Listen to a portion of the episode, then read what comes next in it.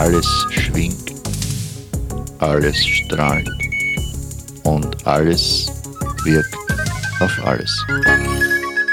Ja, hallo, Lothar Bodingbauer begrüßt euch zur physikalischen Soiree, einer kurzen Ausgabe, kurz und knackig zu einer Frage. Was sieht ein Astrophysiker, wenn er ohne Teleskop in den Himmel blickt? Ja, mein Name ist Gerd Hensler. Ich bin Professor für theoretische Astrophysik an der Universität Wien im Institut für Astrophysik und meine Spezialgebiete sind auf theoretischem Gebiet natürlich äh, Galaxienentwicklung, äh, interstellares Medium, also die Gasphasen auch, äh, aus denen dann Sterne entstehen und wie das Universum im Grunde genommen seine Einheiten eigentlich gebildet hat. Ja, das sind schon einige Interpretationen dabei, was man damit macht, was man sieht. Aber Herr Hensler, was sehen Sie eigentlich, wenn Sie am Abend spazieren gehen und äh, da oben die leuchtenden Punkte sehen.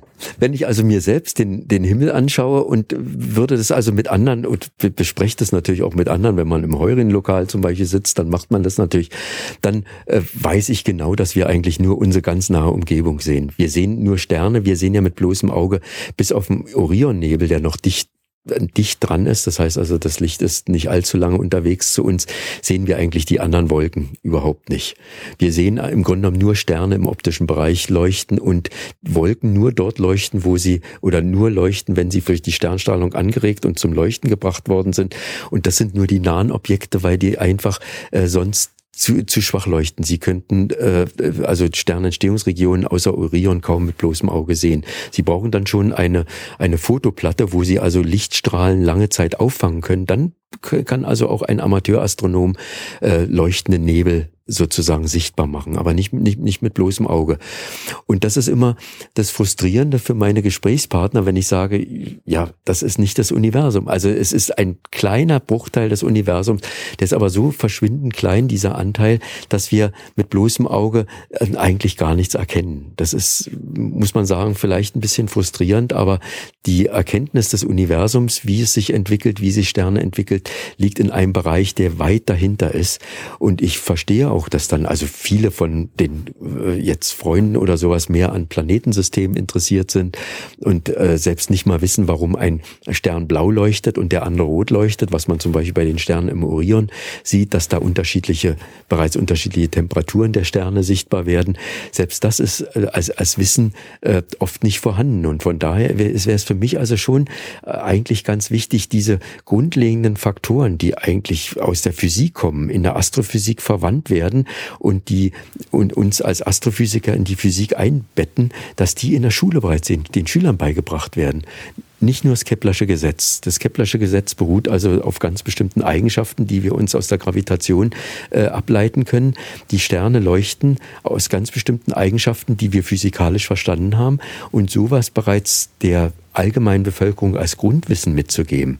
Das würde uns helfen, dass Menschen nicht immer sagen wir mal, mit, mit großem Staunen äh, sich die Sterne anschauen, die sie mit bloßem Auge sehen, sondern bereits diese Sterne verstanden haben. Die, das sollte bereits verstanden sein eigentlich. Und verstanden haben heißt was? Verstanden haben heißt, äh, A, wie weit die Sterne zum Beispiel entfernt werden, dass es äh, entfernt sind, dass es also nur ganz nahe Objekte sind, weshalb die unterschiedlich hell leuchten.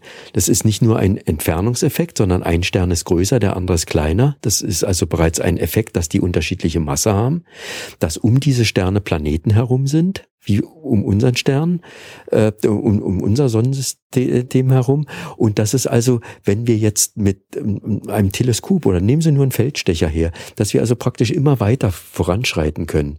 Und eine interessante Sache, die also immer wieder eigentlich jeder erlebt, der bei äh, klarer Nacht sich mal ohne eine Beleuchtung wie hier in Wien sich den Himmel anschaut, zum Beispiel in Bergen im Winter, ist das also immer sehr eindrucksvoll.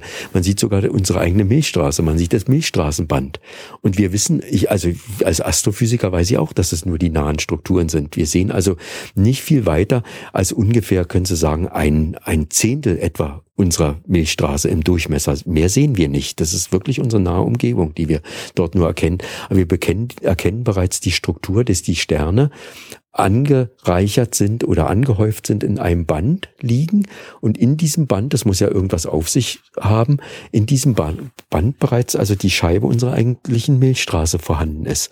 Dann sind ein paar Sterne, die sind außerhalb der Milchstraßenscheibe, die können wir selbst nicht mal sehen, ja. Und das ist, und wenn man genau hinguckt, sieht man sogar dort dunkle Strukturen, die wir heute als Wolken identifizieren können, wo man eine ganze Zeit dachte, da sind keine Sterne.